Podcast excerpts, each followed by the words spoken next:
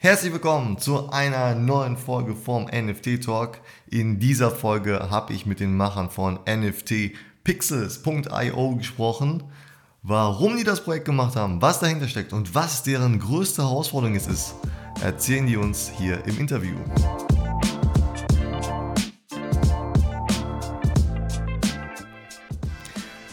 Hi zusammen, hi Erik, hi Nils, schön, dass ihr Zeit habt für den Podcast. Ähm, erzählt doch mal ganz kurz, oder stell dich mal ganz kurz vor und erzählt uns mal, wie seid ihr überhaupt auf das ganze NFT-Thema gekommen? Also, mein Name ist Nils. Ähm, wir, Erik und ich, haben zusammen studiert und wir entwickeln schon länger zusammen immer wieder kleine Projekte. Mhm. Und ähm, so nach der Weihnachtszeit haben wir ähm, ja, immer mehr von dem NFT-Hype mitbekommen und ähm, aber hauptsächlich gerade so im finanziellen Umfeld. Aber uns interessiert meistens die technische Seite und mhm. dann haben wir gedacht, okay, ja, was liegt eigentlich technisch hinter diesem ganzen NFT-Hype? Was geht auf der Blockchain ab? Äh. Wie wird die umgesetzt? Und dann haben wir gedacht, okay, wir starten mal, ähm, lernen, lernen dieses ähm, technische, was, das NFT, was die NFTs äh, betrifft und haben uns einfach gedacht, wir überlegen uns auch ein kleines Projekt, hauptsächlich ursprünglich auch einfach nur für uns, um an dem Projekt zu lernen. Und mhm. ähm, daraus ist jetzt NFT Pixels entstanden. Mhm. Habt ihr auch einen technischen Hintergrund? Ja, also wir haben beide technische Kybernetik studiert ähm, im Master und ähm, der Hintergrund ist schon ziemlich technisch, würde ich sagen. Okay, also war die NFT-Welt jetzt nicht komplett neu für euch, oder doch? Also so die, die Technik, die dahinter steckt, was man da als technisch machen muss. Doch, das war eigentlich schon neu für uns. Wir kommen hauptsächlich ja. so von mobilen Apps. Das war so unser Steckenpferd Seiter, sag ich mal. Mhm. Ähm, und das war schon äh, neu. Wir haben uns da einarbeiten müssen hier. Okay. Äh, ihr habt ja, oder du hast ja das Projekt, euer, euer Projekt ja schon mal kurz erwähnt, äh, nft-pixels.io. Ähm, für, für die Zuhörer erkläre ich es mal ganz kurz. Also, wenn man auf die Internetseite geht, dann, dann sieht man ein, äh, ja, ein, ein Pixel-Gemälde. Also man kann dort ein, jeder kann dort ein Pixel kaufen und äh, die Farbe dafür aussuchen und damit halt etwas auf dieser sozusagen digitalen Leinwand kreieren. Ähm, ein Pixel kostet, habe ich gerade gesehen, wo war es? Da, 0,02 Solana. Wie viel, wie viel Euro sind das? 1, irgendwas. Aber je nachdem, wann es ja ausgestrahlt wird, kann das. Ja, und wie viele, wie viele Pixels brauche ich so, damit ich da irgendwas ähm, Erkennbares äh, machen kann? Wenn du jetzt ähm, in die Mitte von dem Bild schaust, siehst du da ein mhm. ziemlich cooles Eichhörnchen. Und mhm. ähm, das Eichhörnchen besteht jetzt aus 150 Pixeln. Also 150, 200 Euro oder irgendwas sind dafür dann fällig. Ja. Wenn du selber was machen willst, genau. Aber es ist ja eigentlich eher so ein bisschen als äh, Gruppenprojekt ähm, geplant. Mhm. Ja, erzähl mal, was ist denn der, der Sinn dahinter, hinter dem Projekt?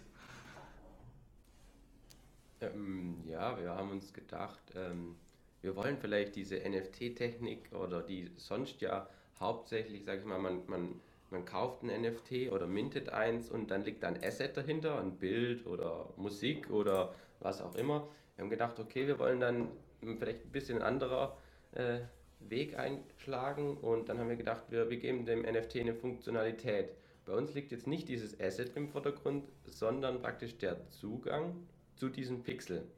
Mhm. Und interessant ist auch hier praktisch, dass dieses Pixel also auch auf der Blockchain gespeichert ist. Dieses Bild ist auf der Blockchain gespeichert und somit dezentral. Was man jetzt hier okay. auf dieser Website sieht, die wir auch hochgeladen haben oder veröffentlicht haben, das ist praktisch nur ein Abbild von dem Bild, das auf der Blockchain liegt. Jeder hätte Zugriff auf dieses Bild und könnte es lesen. Schreiben, mhm. also die Pixel verändern können nur diejenigen, die ein NFT besitzen. Also wir haben versucht, da mehr Funktionalität in dieses NFT reinzubekommen, indem wir praktisch mhm. diese ähm, ja, Entscheidung der, der Pixelfarbe mit reinbringen. Das war so ein, ja, der, der bisschen Punkt, den wir anders angegangen haben, wie, wie einfach nur jetzt irgendeine coole Artgeschichte also draus zu machen, genau. Ja. Ja, also es ist so ein Projekt, das ja auch irgendwie durch die Community ja, sich verändert. Ne? Ähm, Gibt es irgendwie so ein klares Ziel für das Projekt oder war das eher so Neugierde, irgendwas rausbringen und mal gucken, wie sich das entwickelt oder habt ihr da irgendwie so ein, so ein langfristiges Ziel damit? Mm, also zu Beginn war es tatsächlich einfach Neugierde, ähm, weil wir gesagt haben, wir wollen jetzt was lernen und am besten lernst du was, wenn du tatsächlich auch was machst.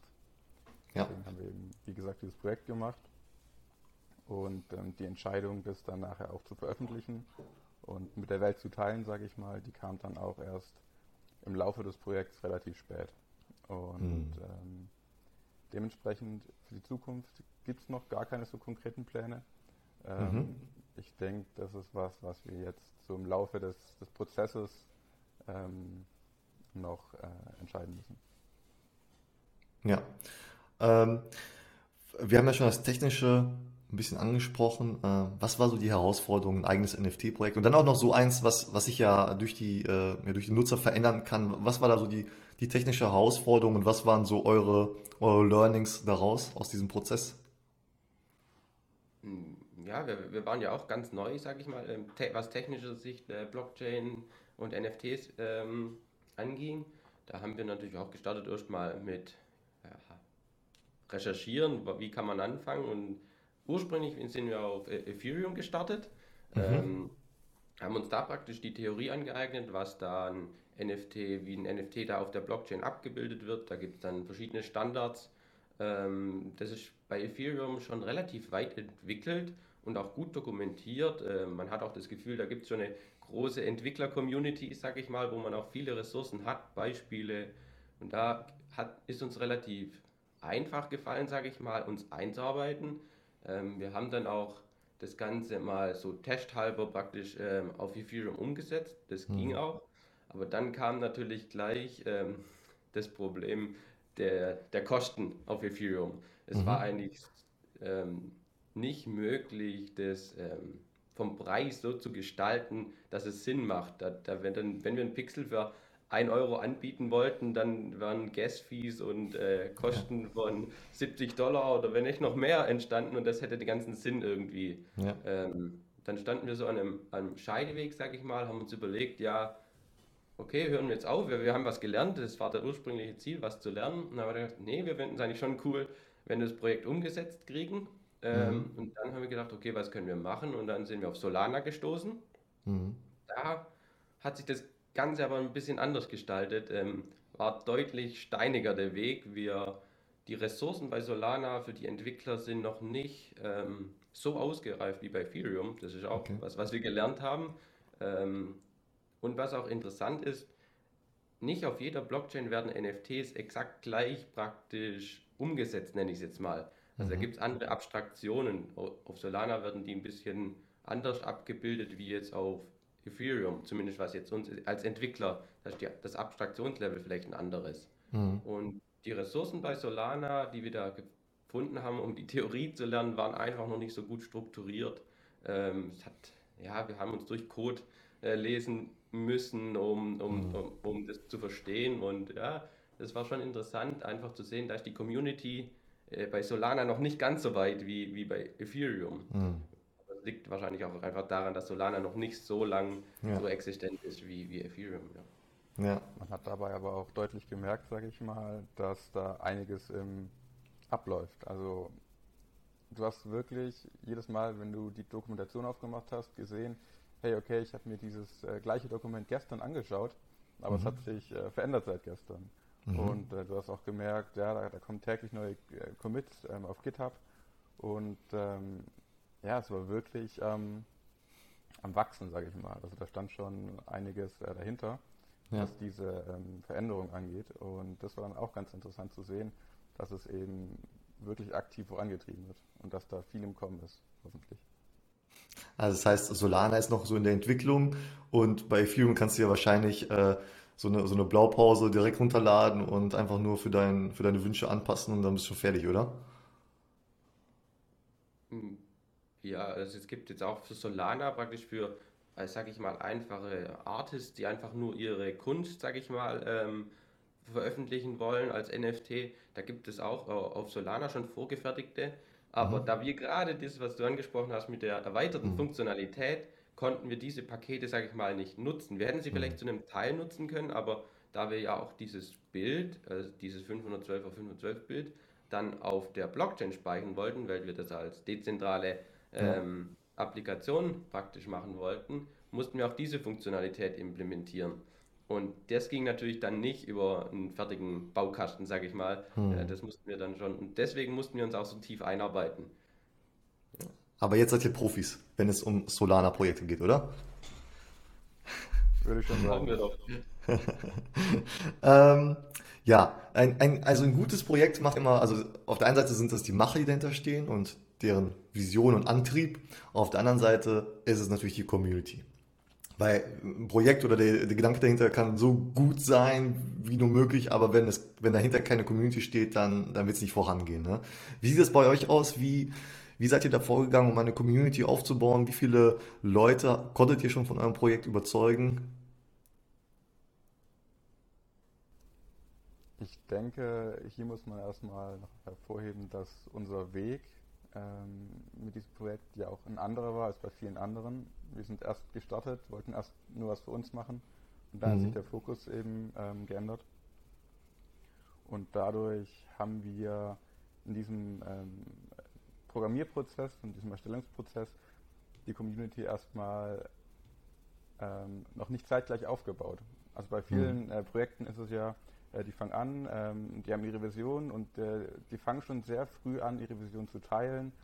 Ähm, die verkaufen schon, bevor die irgendwas haben, eigentlich. Genau, genau. ja, ja. Ähm, das äh, kann man so machen. Wir haben eben einen anderen Weg gewählt, eben weil wir auch sagen wollten, wir wollen ja was lernen primär. Da geht es ja erstmal darum, oder ging es erstmal darum. Ja. Und ähm, ja, jetzt kam dann nach der Fertigstellung praktisch diese ich will nicht sagen Ernüchterung, aber dieser Gedanke, hey, jetzt haben wir hier zwar was, aber wir haben überhaupt keine Community dafür. Mhm. Und wie schaffen wir es jetzt, hier eine Community aufzubauen? Und ähm, da sind wir gerade noch so ein bisschen in der Findungsphase, weil, wie mhm. gesagt, wir haben einen sehr technischen Hintergrund. Mhm. Eine Community aufbauen haben wir so noch nie äh, gemacht, sag ich mal. Also klar, ja. wir hatten davor Apps irgendwo und da haben wir auch ein bisschen Marketing gemacht hier und da. Aber wirklich eine Community aufzubauen, die sich dann auch aktiv in diesem Projekt beschäftigt, haben wir so eigentlich noch nie gemacht. Ja, aber ich finde euren Ansatz eigentlich, eigentlich besser als die anderen, weil die anderen versprechen irgendwas und dann ist das große Minting und dann kaufen die Leute irgendwas und dann passiert vielleicht gar nichts. Ne? Dann, äh, dann ist das so eine ganz tolle Roadmap, aber keine Ahnung, die Leute haben dann keine Zeit oder dann sind sie doch überfordert mit dem, was sie versprochen haben. Und ihr habt hier auf jeden Fall schon mal ein fertiges äh, Projekt. Ja, ihr, ihr, ihr sucht jetzt nur noch die, die Leute, die das halt anspricht. Ähm, aber ich nehme mal an, ihr seid bei Twitter unterwegs, Instagram und so weiter. Habt ihr auch einen eigenen Discord? Ja, haben wir alles drei. das waren so die ersten Dinge. Ähm, wie Erika gesagt hat, wir sind keine, wir sind da, wir kommen von der technischen Seite und ähm, ja, es ist auch schwer. Man, es gibt ja viele Promotions, es wird auch obwohl wir nicht bekannt sind, da kriegt man auf Twitter irgendwie mhm. jeden Tag ein paar Nachrichten von, aber ja. sind die seriös, sind die nicht seriös, ne? Ja. So die Frage und, und mit, wir haben so das Gefühl, mit diesen äh, Promos, da gewinnt man auch keine, sag ich mal, wahren äh, Mitglieder für die Community. Also ja. jemand, der sich wirklich mit, mit unserem Projekt identifiziert und vielleicht auch noch ein, ein, zwei andere mit reinbringt, weil er sagt, okay, guck mal, das ist ein gutes Projekt, ich kann da zusammen mit fünf anderen jetzt irgendwie rechts oben oder ähm, ein, Panda rein äh, hm. machen ins Bild oder, ja. oder vielleicht auch äh, mein eigenes Logo platzieren oder irgendwie, ne? Aber das ist so noch der Knackpunkt, der jetzt irgendwie, äh, wo wir einen Weg finden müssen, hier, äh, sag ich mal, Leute zu finden, die sich mit unserem Projekt auch identifizieren. Ja. Hm. So der nächste Step. Ja, also ich, äh, wenn ich, wenn ich mal zurückblicke und die ganzen anderen Projekte, die ich schon mal gesehen habe und so, ist es besser, glaube ich, 100 wahre Fans zu haben, anstatt äh, 30.000 äh, Follower bei Twitter und äh, wo da aber nichts mehr rumkommt. Ähm, also auf jeden Fall äh, super spannend. Natürlich werde ich alle Links zu eurem Discord, Twitter, Instagram und so weiter in die Beschreibung reinpacken. Also jeder, der sich jetzt angesprochen fühlt ja, äh, oder mal in das Projekt reinschauen möchte, ähm, dort findet ihr die Links auf jeden Fall. Und ähm, ja, äh, nochmal ein Wort vielleicht allgemein zu NFTs. Ähm, wie, wie seht ihr die ganze Szene? Wie, ähm, wie, was denkt ihr, was da noch alles passiert und, und warum, warum habt ihr euch da so oder warum habt ihr so einen Gefallen daran gefunden? Ich denke, das wirklich Interessante ist, dass ähm, hier sehr viele verschiedene Leute aufeinandertreffen. Mhm. Also du hast ja äh, einmal die Künstler, sag ich mal, die diese ganze Idee irgendwie gestartet haben. Dann hast du irgendwie die Finance Guys, die ähm, mhm. auch interessant finden. Und ähm, dann muss es ja auch irgendwen geben, der das Zeug baut. Ne? Also du brauchst auch irgendwie mhm. Leute mit technischem Hintergrund.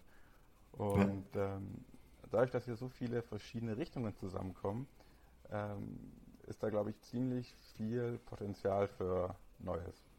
Und ähm, klar, begonnen hat es jetzt mit der Kunst irgendwo, sage ich mal, dass du ein NFT als digitalen Besitznachweis von, von Bild hast. Und ähm, ja, jetzt, jetzt, bewegt sich das aber, es wächst. Ne? Jetzt hast du nicht mehr nur diese Kunst dahinter, sondern du hast jetzt auch NFTs, die irgendeine Funktion bieten. Und ähm, klar, wir ordnen uns in diese Schiene ein.